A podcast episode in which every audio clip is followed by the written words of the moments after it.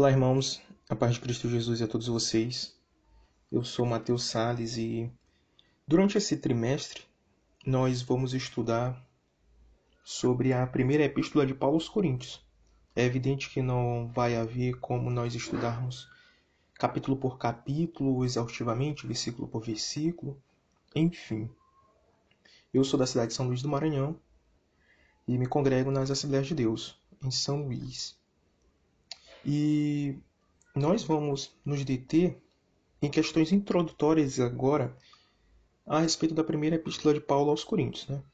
O estudo sistemático das Escrituras é o meio pelo qual a nossa mente é aberta para compreendermos de maneira progressiva a revelação de Cristo e do plano redentor de Deus, a fim de que vivamos segundo a palavra de Deus em santidade e em conformidade com o caráter de Cristo Jesus, como nos assegura as Escrituras em Romanos 8, 28 e 2 Coríntios capítulo de número 3, versículo 18. Além do mais, o estudo da palavra de Deus também nos capacita para trabalharmos em sua obra, pregando e ensinando e aconselhando com base no evangelho de Deus. Por esse motivo, devemos manejar bem a palavra da verdade, como é descrito em 2 Timóteo, capítulo de número 2, versículo 15, e 2 Timóteo, capítulo de número 3, versículo 16 ao 27. Por isso, nesse trimestre, nós iremos estudar de maneira sistemática a primeira epístola de Paulo aos Coríntios. Nela vamos entender que a casa de Deus, como descrita no capítulo 3, versículo 16, nem sempre está em conformidade com a nova vida que recebemos em Cristo Jesus. 1 Coríntios capítulo de número 1, versículo 30 e 31. E contextualizaremos à medida que analisarmos o texto com a nossa realidade, hoje de maneira clara, objetiva e prática na vida cristã. Então, algumas questões aqui são necessárias. Em primeiro lugar, a cidade de Corinto. A origem surgiu, segundo a história, na era neolítica, ou seja, o período de, da pedra polida, é o período ali que vai até o décimo milênio antes de Cristo. Isso segundo a história e a geografia. Né, ocorre entre 6000 a.C. a 3000 a.C mas na verdade não sabemos ao certo, dentre várias versões, qual está certa. Mas sabemos que foi uma das cidades gregas da Antiguidade Clássica e que foi autônoma no período arcaico da história da Grécia, onde ela experimentou ali um desenvolvimento no comércio por causa da sua localização, o que as artes, é principalmente sobre vasos de cerâmica e a cultura de um modo geral, também faziam parte da da cidade de Corinto ali, né? Do desenvolvimento do comércio dela. Isso até por volta do ano 657 e 625 antes de Cristo Jesus. Quando Cipelos governou. Né? A história da cidade se divide em duas partes, praticamente.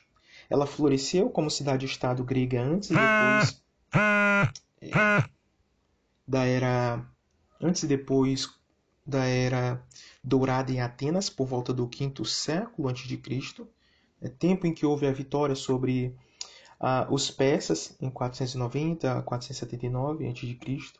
E Péricles consolidou seu poder e financiou artistas e pensadores e construiu templos, distribuiu trabalho. Né? O, par o Partenon foi erguido, entre outras casas, mas como o líder da Acaia em meados do século II a.C., a cidade entrou em conflito com Roma e foi destruída por Lúcio Múmio em 146 a.C. e ficou sem atividade alguma por aproximadamente 100 anos, até que Júlio César ah, fundou novamente em 44 a.C. como colônia de Roma, tendo o latim como língua oficial até bem depois da época de Paulo, ali aproximadamente. Alguns de vocês podem estar perguntando agora, mas por que, que a gente tem que estudar essas questões introdutórias? Porque, segundo o estudo da, da, é, da, dos escritos sagrados, mais precisamente a interpretação bíblica, ou aquilo que é conhecido dentro do ramo acadêmico como hermenêutica bíblica, ela nos ensina, em primeiro lugar, a estudar a epístola no seu contexto ela foi gerada num contexto, foi gerada numa situação, num determinado lugar, é, com determinado comércio, com determinada filosofia, política de pensamento, economia, é, com determinadas leis em uma sociedade. E à medida que a gente analisa isso, principalmente nesse fato histórico, da cidade de, de Corinto, que é a sua origem, nós vamos entender como é que se desenvolve o pensamento da, da, de Corinto e das pessoas que também se congregam na igreja de Corinto, porque isso vai influenciar profundamente o comportamento dos cristãos naquele lugar. Então, a gente viu até agora a origem. Então ela se originou dessa forma. Ela foi fundada novamente por volta de 44 a.C. ali como colônia de Roma, né? Então ela tem uma língua oficial como latim naquela até a época de Paulo. Então você tem uma ideia mais ou menos aí dos idiomas que Paulo falava até então, né? Em segundo lugar, nós temos aqui ainda dentro desse contexto histórico, em primeiro lugar foi a, a sua origem, em segundo lugar nós temos aqui o comércio. É, a sua localização ela era estratégica, próxima ao mar Egeu e ao mar Jônico. Né? O seu porto realizou é, um comércio lucrativo ali com a Ásia e era um ponto de comunicação com a Península Itálica. E a cidade prosperou novamente ao ponto dos historiadores dizerem que a cidade tinha praticamente 800 mil habitantes no período de Paulo e foi a capital da Grécia Romana, habitada principalmente por judeus e escravos que foram libertos. Então, isso é de fundamental importância. Né? No período lá havia sim escravidão no primeiro século, é, e algumas pessoas foram libertas, e então, por causa do comércio florescente em Corinto, essas pessoas se dirigiram a essa capital a fim de procurar empregos, a fim até mesmo de, de roubarem, né? como vários livros de história do primeiro século demonstram isso e os livros de história ao longo da época vai demonstrando isso, né? Então a gente vê que a geografia de Corinto ali, a localização geográfica possibilitou um comércio muito grande, já que ela estava localizada ali entre dois mares, né? E, e, isso fez com que o porto de Corinto florescesse grandemente. O comércio cresceu vertiginosamente por causa de seus portos né, suprimento de água de fontes, é, relação direta com a cidade de Roma, o controle dos jogos istmicos, que eram tão importantes quanto as Olimpíadas. Né? Então, a gente vê até Paulo citando pra, pra, é, de forma indireta isso em 1 Coríntios, capítulo de número 9, versículo 24 ao 27, quando ele diz que ele, que ele está como um maratonista, correndo e se desvencilhando de todo o peso para que ele mesmo não seja reprovado nessa caminhada e nessa corrida. Então a gente vê que Corinto é uma cidade próspera, uma cidade abundante, muitos habitantes, mais de 800 mil habitantes, segundo a história, e por isso que a gente entende que uh, o método missiológico de Paulo era de ir em grandes cidades, porque é, pregando o evangelho a grandes cidades, as pessoas que ali estavam visitando ou passando por ali, elas ouviam o evangelho, muitas delas se convertiam e elas levavam o evangelho para o seu lugar de origem. Então, você vai ver que depois que Paulo vai às sinagogas, ele vai diretamente a, ao público ali na cidade para propagar o evangelho. Então nós temos aí ainda sobre a cidade de Corinto a sua origem, nós temos aí o comércio e em terceiro lugar agora nós temos ali a adoração que era presente no templo de Corinto. Né? Devido ao grande comércio, Corinto atraiu ali diversas pessoas, tanto do lado ocidental do mundo quanto do lado oriental. E isso trouxe benefícios e diversos malefícios também. Os romanos eles possuíam um espírito conquistador, trouxeram então as suas leis, cultura e as suas religiões. Os judeus levaram a sua fé também, como é descrito em 1 Coríntios capítulo de número 1, versículo 14, e os próprios gregos já possuíam seus deuses, e do Oriente vieram as religiões de mistério do Egito e da Ásia. Os judeus, com sua sinagoga é, da Ásia, né, é, também trouxeram as suas religiões de mistério. Os judeus ali trouxeram ali a sua sinagoga e a crença peculiar em um único Deus, como diz o guarda-fida. Isso acarretou em diversos lugares sagrados e diversos templos aos deuses na cidade de Corinto. Segundo os relatos que temos, haviam dois grandes templos nessa famosa cidade. Primeiro, o templo era o de Afrodite, a deusa do amor, e o segundo templo era o templo de Apolo, o deus da música, canto, poesia e também da beleza masculina. Então, esse, essa característica de adoração da igreja de Corinto vai levar a uma espécie de culto imoral. O que permeia as conversas dos historiadores era de que havia mais de mil sacerdotisas no templo da deusa Afrodite, que nos, nos fins de toda tarde, né, no fim de toda tarde, Essas sacerdotisas, elas desciam aos lugares da cidade e vendiam seus corpos, o que tornou a cidade conhecida como por sua luxúria também. E essa fama veio através de um grande dramaturgo chamado de Aristófanes. E ele foi o maior representante do, da comédia antiga. Entretanto, Aristófanes é conhecido por sua grande depravação sexual também. Ele deixou isso bem claro no livro A Revolução das Mulheres, páginas 90, 95. Nessa obra, vemos que as mulheres mais velhas tinham um extremo desejo sexual para com os homens mais jovens. Então, o que podemos ver claramente é que a adoração e a imoralidade sexual caminhavam juntos na famosa cidade do mundo antigo.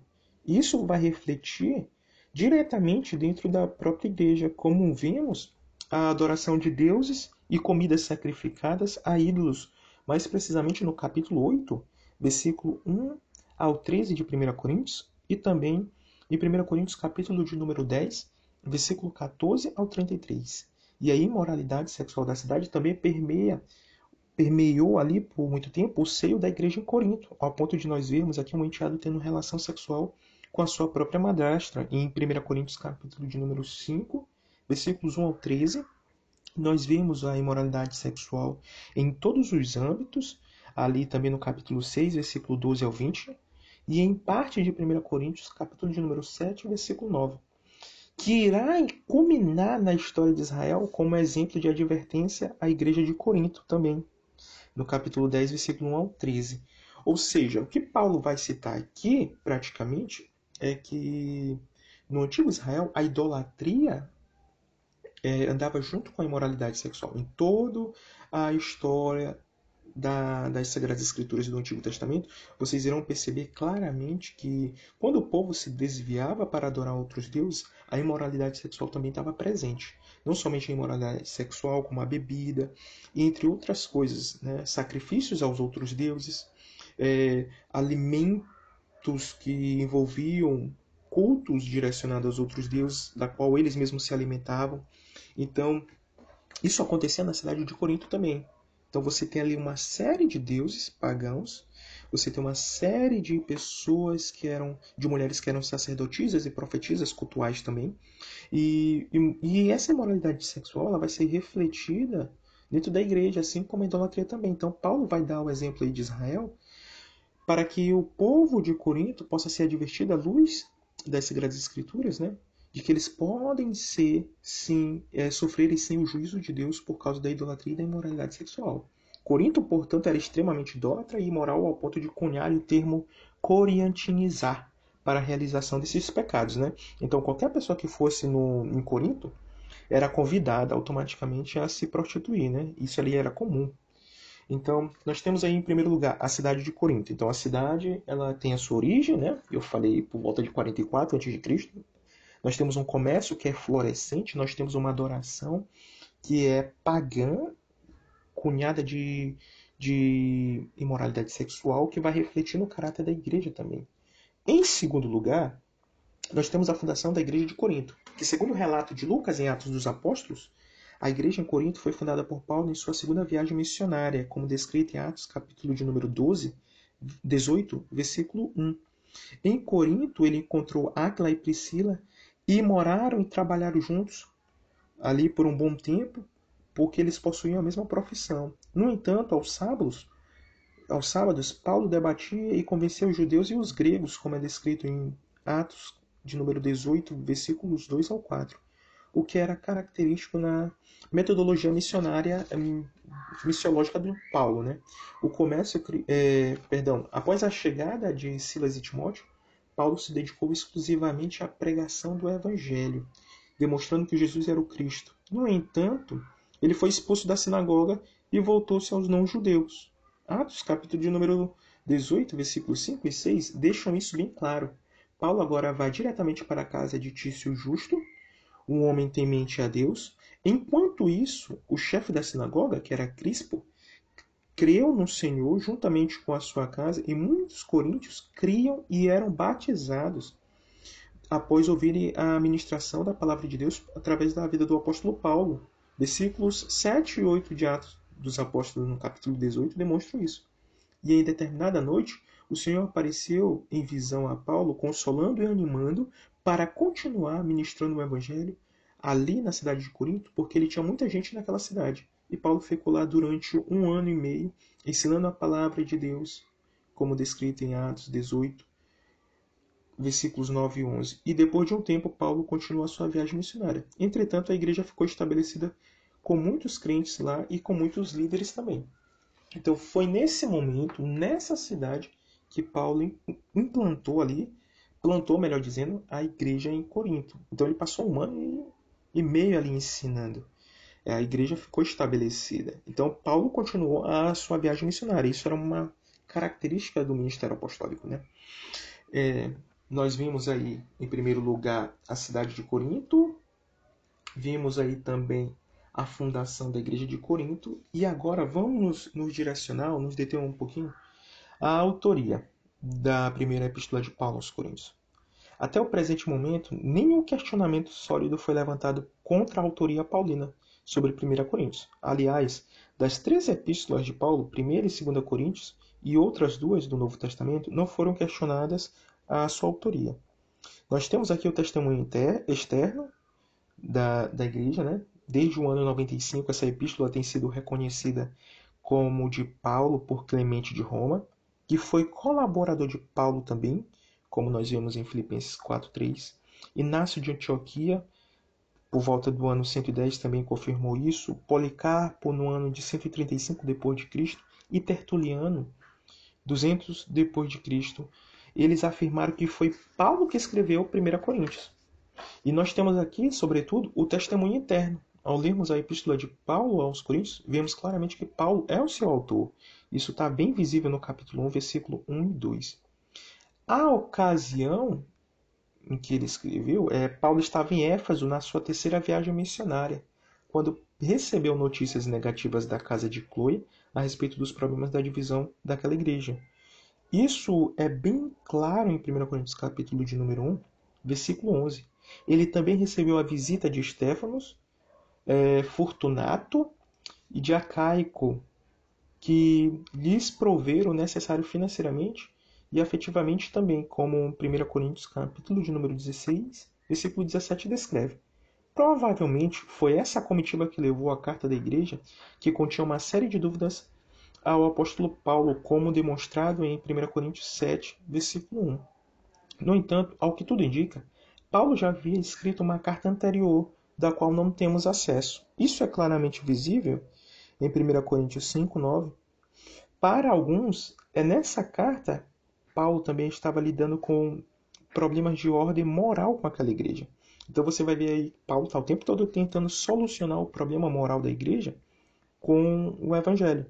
E aí você percebe que por mais que um líder se dedique a, a, ao bem-estar espiritual dos irmãos da congregação e da igreja como um todo, você vai ver que muitos liderados, eles são problemáticos mesmos. Muitos deles nem se converteram a Cristo Jesus. Então nós temos aí um grande problema. E, 1 Coríntios vai nos dar uma grande lição sobre o que é a igreja e como é que a igreja ela deve se portar é, como consequência do evangelho na vida dela.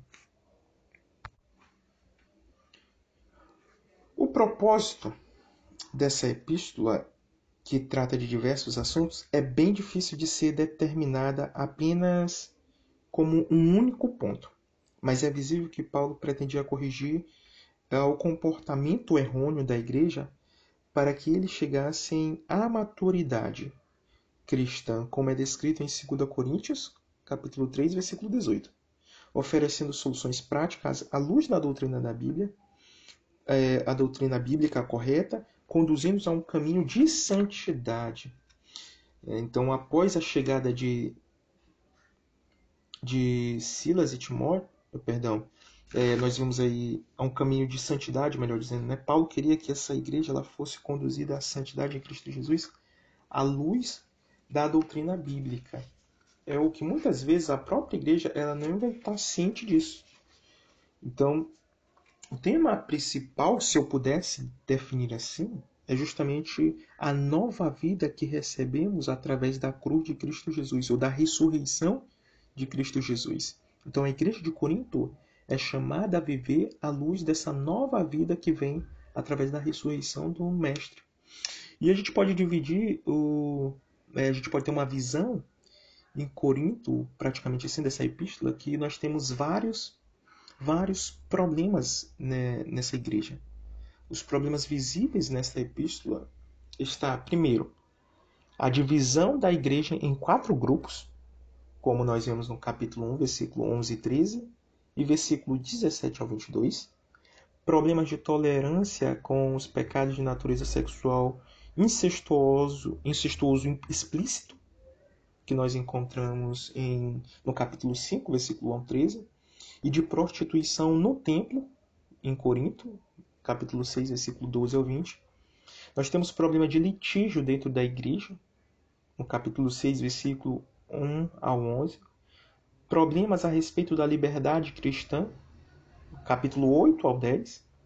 Falta de ordem na ceia do Senhor, capítulo 11, versículo 17 e 34 falta de sabedoria e ordem no culto com os dons espirituais, capítulo 12 ao 14, e por fim, Paulo corrige o pensamento errôneo dos coríntios sobre a ressurreição de Cristo e dos cristãos no futuro, capítulo 15, versículo 1 ao 58. Então, se você pensa que sua igreja tem problema, eu acho que você vai começar a olhar para sua igreja com um novo olhar quando começar a estudar e a analisar os problemas que a igreja de Corinto enfrenta, porque essa igreja é extremamente problemática. Então nós vamos ver aí o amor de Paulo, o cuidado de Paulo, o zelo de Paulo com o evangelho e com a vida de santidade da igreja como um todo, para que eles possam viver a luz dessa vida ressurreta na pessoa de Cristo Jesus. Então, Paulo vai demonstrar aqui que ele vai se desgastar literalmente por essa igreja, como ele já vem se desgastando há mais de um ano e meio, no princípio, e como Paulo já tinha respondido outra carta a eles, né, com esse mesmo problema. E nós vemos líderes piedosos tentando é, solucionar os problemas da igreja à luz do evangelho, né, como é o caso desses homens que vão diretamente a Paulo, assim como os irmãos da casa da Chloe também. Então você vai ver uma preocupação constante. Então, nós vamos estudar essa epístola aí durante esse trimestre. Como eu disse, o, o, o áudio aqui não tem finalidade alguma de ser exaustivo, é, de ser cansativo, muito pelo contrário, é fornecer um pano de fundo histórico, é introdutório e bíblico também, para que vocês estejam cientes, basicamente, do que essa carta irá tratar. E por fim, aqui a divisão estrutural do livro pode acontecer da seguinte forma.